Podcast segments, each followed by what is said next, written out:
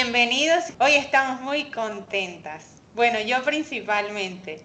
Y es que la invitada que tenemos hoy es alguien que conozco de hace aproximadamente 13 años y es alguien a quien aprecio mucho y admiro, sobre todo por la historia que hoy nos viene a contar. Y precisamente esta aventura le ha llevado a ver que un día se vive a la vez eh, que también en medio de las dificultades y en medio de, las incertidumbres, también se encuentran oportunidades y que a veces los planes no suceden como se esperan, pero realmente es una experiencia única, transformadora, llena de amor y llena de valentía.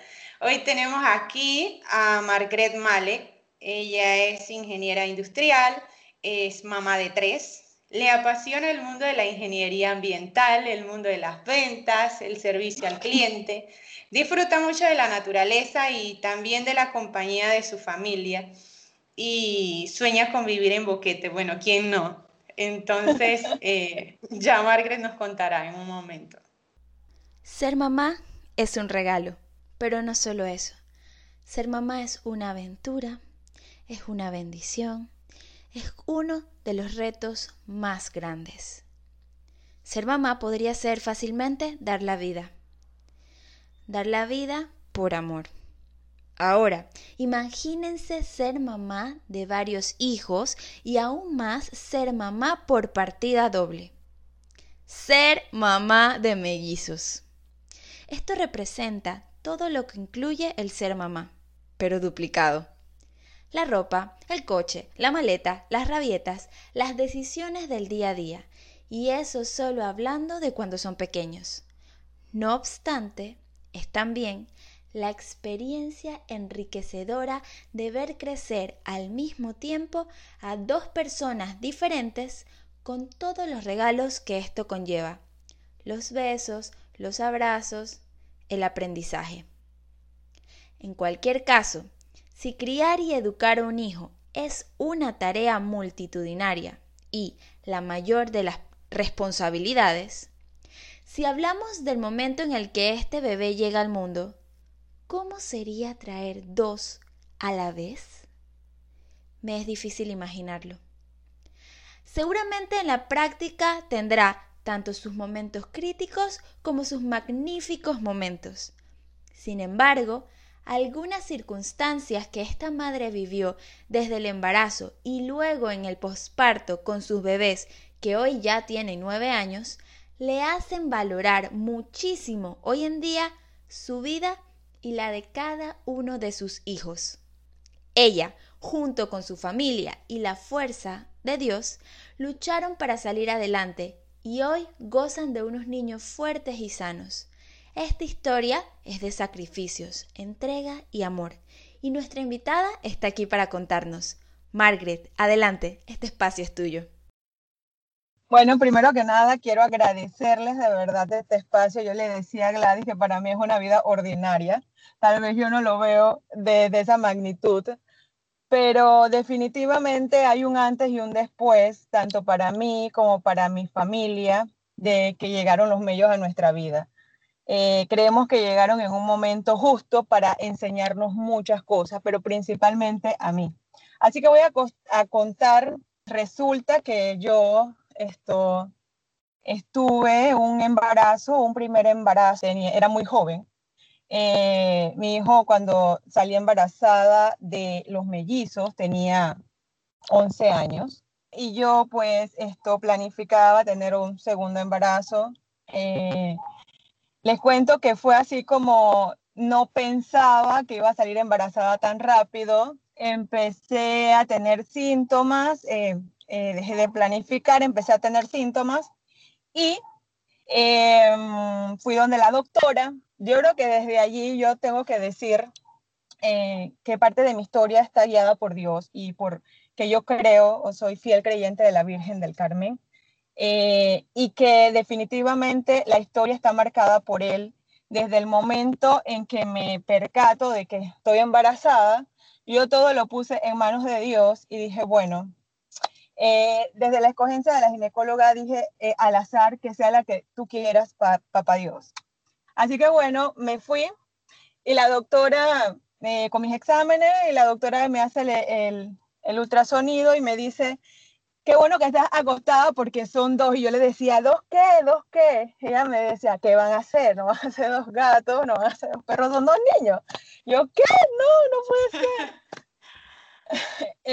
El tema es que cuando pues ya después de asimilar la noticia, de saber que sí tenía pues antecedentes genéticos, eh, nada, empezó mi historia, mi loca historia, eh, con este embarazo que al principio tuvo algunas pruebas. Eh, como les dije, siempre vi la mano de Dios en, el camino desde el inicio. Pues yo empezando tenía, no sé, como no sé, pocas semanas eh, y me, detectaron en mis exámenes que tenía rubiola, eh, lo cual era súper extraño porque en teoría yo estaba vacunada contra la rubiola.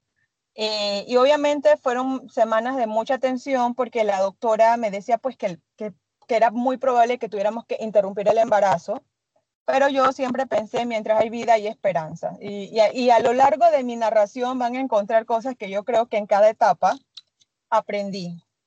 Eh, mientras hay vida y esperanza y yo creo que, que Dios le da, Dios nos da las pruebas y sabe por qué no las da. En el momento no las entendemos, pero eh, eh, después analizamos, miramos para atrás y decimos, esto me ocurrió para que yo aprendiera algo.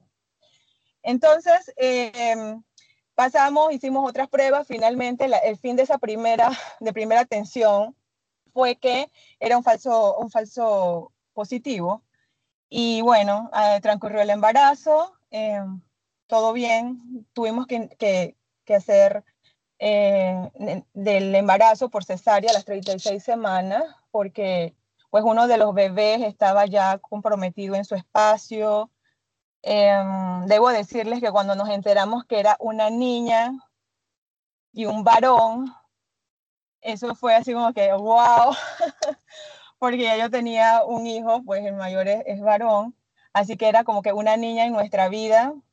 ¿Y qué niña? ¿Y qué niña nos tocó? una niña muy especial. Qué niña, qué eh, niña. Qué niña, qué niña. Eh, siempre marcando desde la barriga. Les cuento que un embarazo gemelar, esto, ¿qué te digo? Es como tener dos seres allá adentro con una personalidad marcada desde el, desde el embarazo, porque uno era más inquieto, la niña era súper más inquieta que la otra. Así que, nada, eh, cuando llegó el, el, el, el día de, de, la cesárea, ahí marcó ella, por supuesto, eh, tenían que, que, sacarlo a él primero porque estaba comprometido. Y, y la niña se metió, se metió, se metió y dijo, yo voy primero porque voy así que la tuvieron que sacar ella primero, entonces ella dice que ella es mayor por un minuto. Eh, luego, bueno, empezamos en esta odisea, entonces ella le reclama al hermano y dice, yo soy la mayor, por ende yo soy la que manda. Mucho carácter. Eh, desde, el, desde, el, desde el embarazo, por eso les digo que desde que salí embarazada empiezas a aprender muchas cosas eh, y muchas lecciones, de verdad ha sido un mundo de lecciones de este respecto a mi primer embarazo. Luego cuando nacen es otra odisea, porque como lidia dos niños en el primer día, la vez que no tienen rutina, no saben a qué hora de eh, eh, comer, dormir. Así que, bueno, la verdad, mi familia ha sido el pilar. Sería injusto decir yo soy la heroína de esta historia, eh, porque no es así. Ha sido un batallón de personas detrás de mí eh, y con ellos eh, Dios los mandó acompañados con muchos ángeles en el camino. Y la verdad, bueno, esos primeros meses, esos primeros días de adaptación fueron, wow, no dormía, le daba la vuelta al reloj, acostaba uno, levantaba el otro, acostaba uno, levantaba el otro. Yo le comentaba a Gladys que si hubiese estas cámaras que hay ahora, sería muy cómico ver aquello, ¿no? En cámara rápida, lo que ocurría en una noche.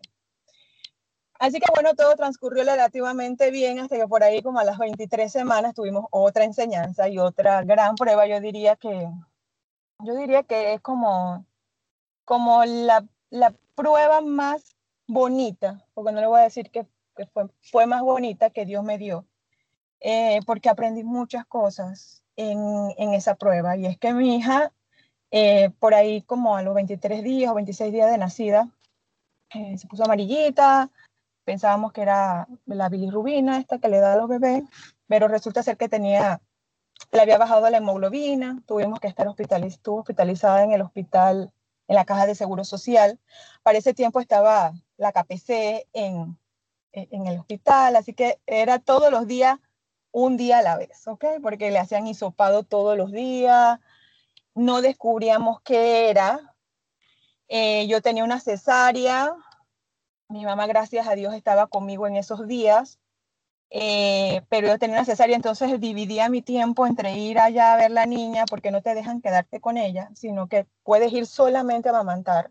Y regresaba a ver al, al, varón y me bañaba como tres veces en el día con agua caliente cada vez que entraba, salía. Em, eh, finalmente descubrimos que era un sagrado gástrico porque es alérgica a la proteína de la leche de vaca. Y le hicieron transfusiones, etcétera.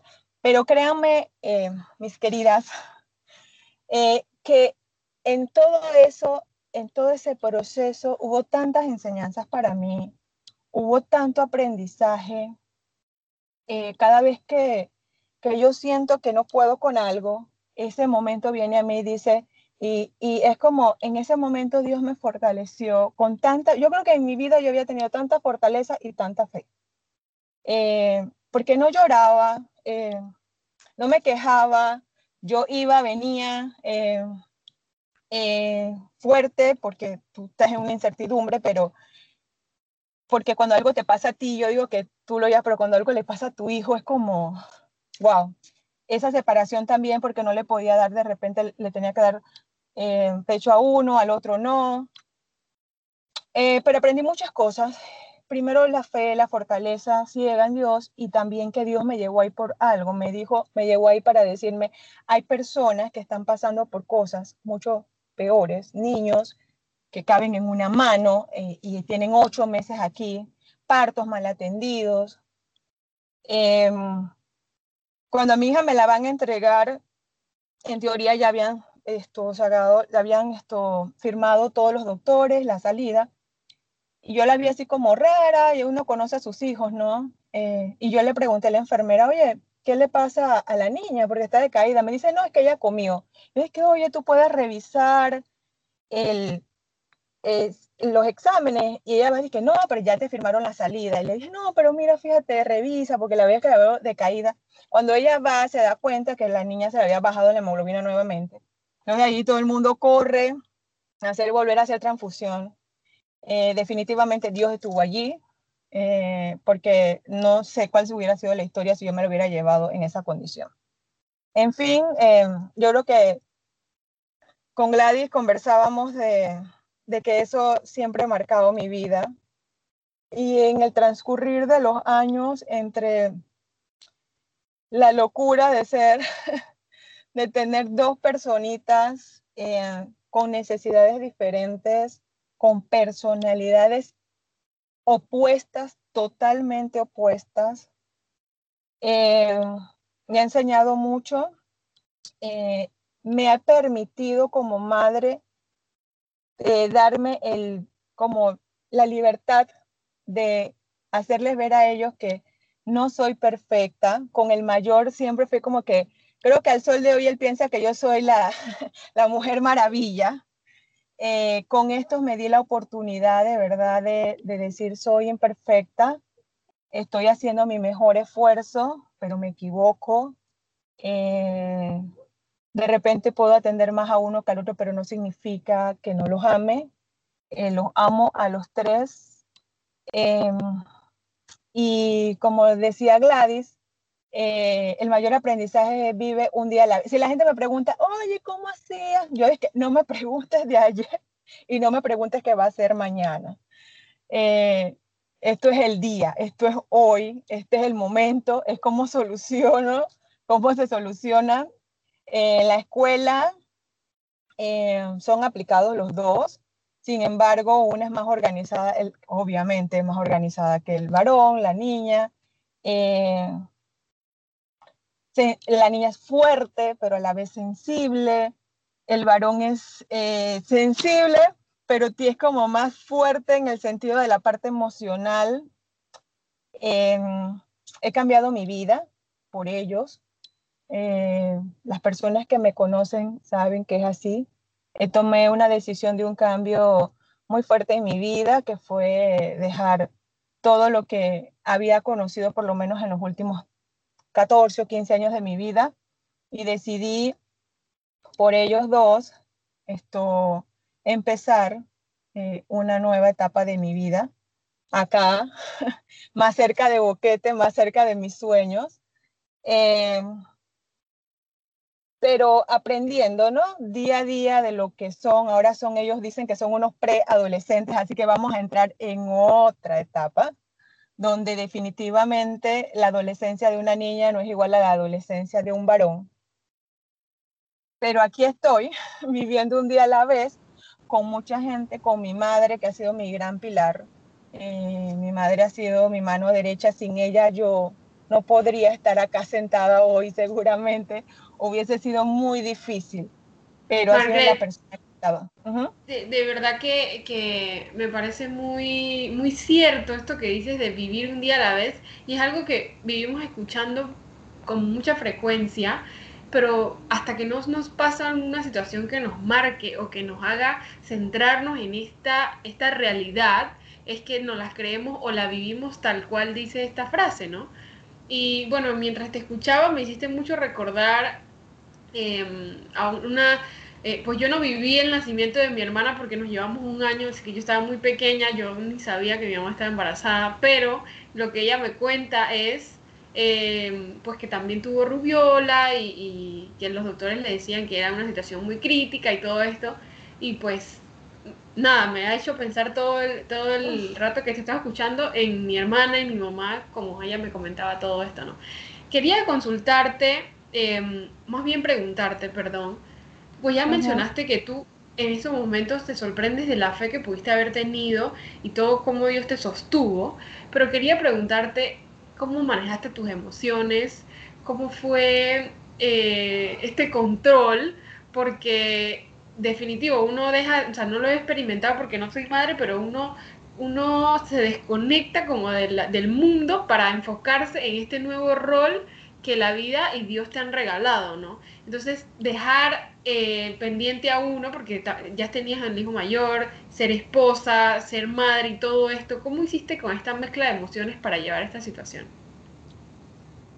Yo te, puedo decir que si yo tuviera una forma o una fórmula en este momento, mm, no sé, eh, creo que va más allá de va más allá de lo que humanamente, si tú te pones a analizar humanamente nosotros podemos hacer. Yo creo que ciegamente en que Dios te da o nos da a las mujeres eh, cuando somos madres algo, una fuerza que a veces es inexplicable, porque humanamente tú te pones a pensar cómo tú puedes eh, cómo tu cuerpo físicamente puede soportar tantas horas de sueño, de cansancio, de estrés, de incertidumbre.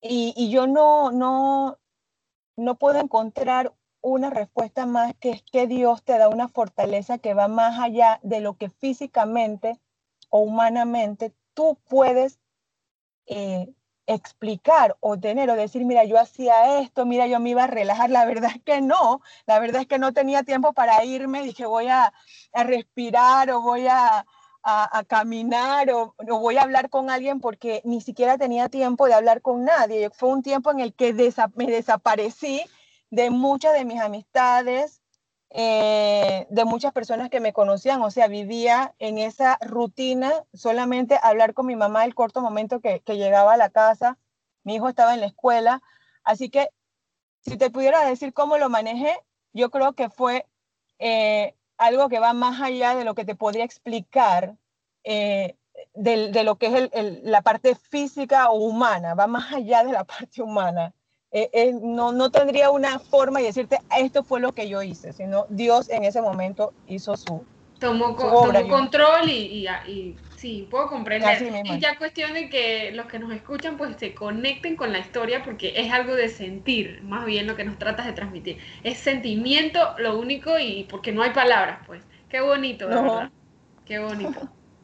Sí, de verdad que yo escuchando a Margaret coincido con esto y yo que conozco, o sea, conozco a Margaret de antes de los medios y con los medios.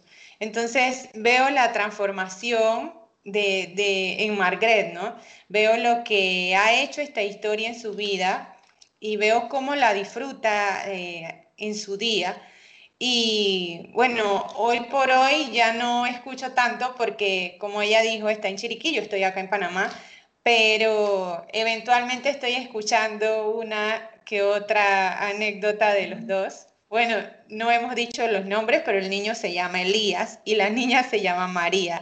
Entonces, em, en, esa línea, pues tienes dos, dos, hijos de la misma edad, pero sexos diferentes. Y ya por ser sexos diferentes, son personalidades diferentes, ¿no? Entonces, eh, yo quería preguntarle a Marcret cómo hace en su día a día y a la vez, ¿qué aprende Margaret de María y qué aprende de Elías? Ok, súper. ¿Cómo hago? Creo que la clave, uno, definitivamente es el amor. Eh, todos amamos a nuestros hijos, eh, pero el amor también implica eh, entender que son necesidades diferentes, personas diferentes, con sentimientos diferentes. Entonces uno es amor, Dos es paciencia. Mucha paciencia que yo siento que con ellos probablemente no, no, tenía tanta paciencia como, como lo tenía con el, con el primero. Entonces yo soy una persona por naturaleza relativamente paciente, así que mucha paciencia, escucharlos, escucharlos. Eh, sí me tomo mi tiempo sobre todo con María Fernanda, porque es ella al ser niña, pues le gusta hablar, las mujeres nos gusta hablar. Los varones no son muy expresivos, entonces son de pocas palabras. Y hay algo que yo aprendí con mi hijo mayor, es una anécdota eh, y que me ha, y me ha ayudado con Elías, es cuando el mayor estaba, eh, hace, estaba más o menos de la edad de Elías, yo venía reprendiéndole en el carro por algo y diciéndole, sí, porque no sé qué, ta, ta, ta, ta. Y empezamos como en Vía Argentina, yo vivía en ese tiempo por allá como transísmica, bueno, vivía en transísmica. Y él le decía, ¿qué aprendiste de lo que te he dicho? Y me dijo, cuando salimos de Vía Argentina, ya que tomamos transísmica, dejé de escucharte. Ya yo me bloqueé, ya no te estaba escuchando, por ende yo ya no sé, no te puedo decir ningún aprendizaje. Así que con él me, quedo, me quedé como que a los hombres, tú le tienes que hablar con pocas palabras. No puedes entrar en una filosofía y, a la niña sí le gusta hablar. Entonces hay que escucharle la historia, hay que buscarle ejemplos. Entonces eso definitivamente eh, son como las claves, ¿no? Amor, paciencia y saberlos escuchar. Eh, no son perfectos. Yo no soy perfecta, me equivoco cuando les doy consejos o cuando los guío, eh, pero Justo ayer recibí una carta de María porque a ella le gusta escribir y me decía, pues yo no puedo, no podría tener una mejor mamá que, que, que yo no podría pedir una mejor mamá que, que tú, o sea, que usted, pues dice usted, no podría pedir una mejor mamá que, que usted porque usted me enseña, porque usted me tiene paciencia. Y la verdad yo creo que cuando tú ves eso, eh, todo lo que has hecho de una manera u otra, aunque a veces tú te cuestionas por el tiempo, ¿no? por el tiempo que a veces no tienes entre tantas cosas. Yo, yo ahora estoy divorciada, así que es mucho, mucho más. Eres padre y madre, digamos, porque, porque el papá no está todos los días. Eh, y cuando ves eso y miras para atrás, dije, bueno, no, no, he hecho, no, he hecho, no lo he hecho de todo mal. Cuando ves esas cartas o esas palabras de ellos, que tal vez no me lo dicen, pero sí me lo escriben. Eh, entonces creo que esa es la, esa es la fórmula, ¿no? Eso es lo que yo podría decir que, que hasta ahora he podido llevar. Igual que con el mayor, igual, es la misma fórmula. Sí, de verdad que no hay nada más gratificante que recibir esa retroalimentación de tu hijo, en donde, en pocas palabras, porque son niños, te dicen todo el amor que sienten y, ese amor que sienten es porque realmente tú como mamá se lo transmites y realmente ese es el mejor regalo que una mamá puede recibir. Y me encanta María, o sea, yo de los oh. dos siempre me identifico con ella, me encanta que escribe esas cartas.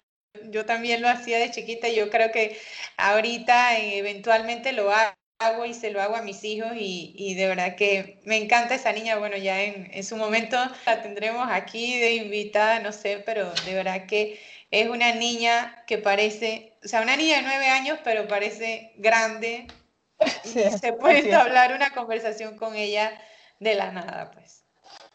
Así mismo es. Sí, eso es. Creo que básicamente es eso. Lo demás, como les dije, vuelvo a lo mismo, vivir un día a la vez pero es llevarlos y escucharlos. Margaret, como comentábamos al principio, ser mamá es, o yo lo veo desde, desde un lugar eh, en el que no he tenido esa experiencia, pero que la anhelo, si Dios me lo permite. Yo creo que ser mamá es, es algo magnífico y a mi criterio es el trabajo no es solo un trabajo, pero a mi criterio es el trabajo más importante que puede desempeñar una mujer. Y con esto no quiero desmeritar eh, el trabajo que tengan mujeres que no han tenido la oportunidad o no han, no han querido ser madres o no han podido, no se ha dado, cualquiera que sea la circunstancia, pero yo creo que es un trabajo súper importante porque es llevar la crianza o crear estas bases para que entonces otros individuos entren a la, a la sociedad y, le regalen al mundo eh, lo que cada quien tiene, ¿no? Todas las cosas o todo el paquete de, con los que cada, cada persona venimos a este mundo a, a entregar a la sociedad. Y, claro, creo que no solo el trabajo de ser madre, creo que también el trabajo de ser padre, pero ser mamá es de alguna forma el primer contacto muchas veces con el hijo. Entonces, yo agradezco que estés aquí porque me, me parece que podemos aprender mucho de tu historia. Creo que también el hecho de ser mamá de varios hijos es admirable. Y ahora de varios hijos donde uno tiene una diferencia de edad mucho más amplia con los otros y luego mellizos o, no sé si me escuché que dijiste embarazo gemelar entonces me queda la duda de si son mellizos o si son gemelos.